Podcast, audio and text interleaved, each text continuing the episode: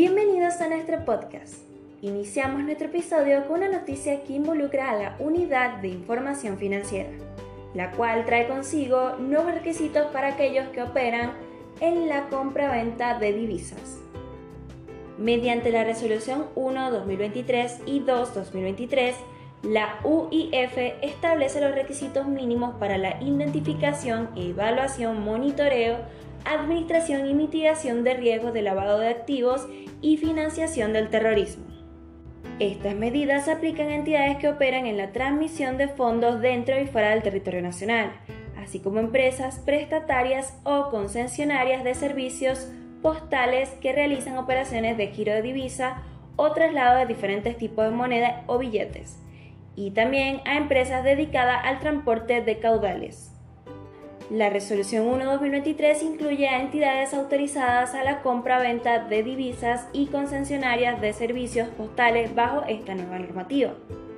El objetivo es ajustar las obligaciones de estas entidades para gestionar y mitigar los riesgos asociados al lavado de activos y financiación del terrorismo, conforme a estándares internacionales y recomendaciones del GAFI.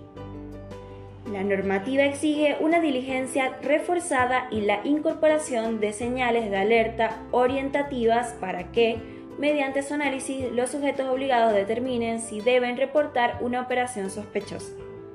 También se introducen modificaciones en los régimen de información otorgando un plazo diferido para la adecuación del sistema de prevención y políticas internas.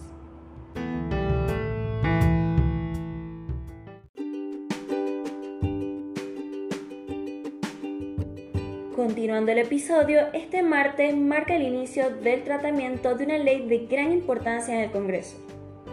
La Comisión de Legislación General junto a las comisiones de Presupuesto y Hacienda y de Asuntos Constitucionales se reunirán a las 14 horas para abordar el proyecto de la denominada Ley Omnibus, enviada por el Poder Ejecutivo el pasado 27 de diciembre.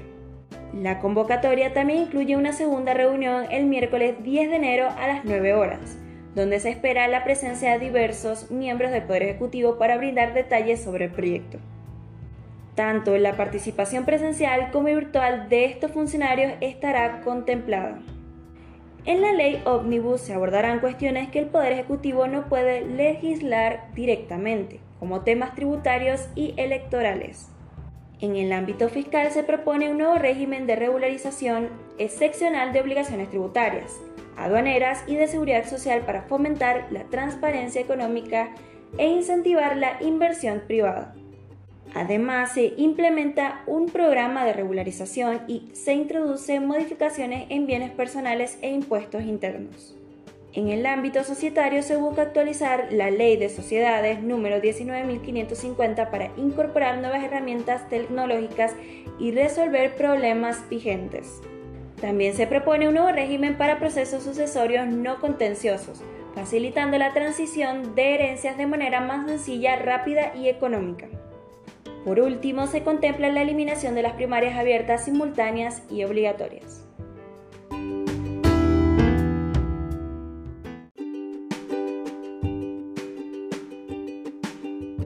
Finalizamos nuestro podcast con una noticia importante para los contribuyentes. El Consejo Profesional de Ciencias Económicas de la Ciudad de Buenos Aires ha solicitado a la FID una prórroga en el plazo de presentación de la declaración jurada Deuda de Importación RG 5466-2023, cuyo vencimiento está programado para el 10 de enero.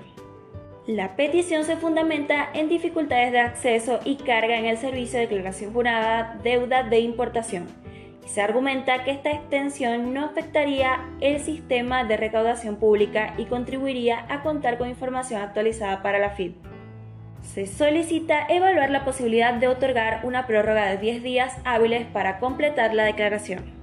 Es esencial recordar que a través de la Resolución General Conjunta 5466-2023, la FID y la Secretaría de Comercio crearon el padrón de deuda comercial para importaciones con proveedores del exterior. Los sujetos con deuda comercial por importación deben registrarse y presentar la correspondiente declaración jurada.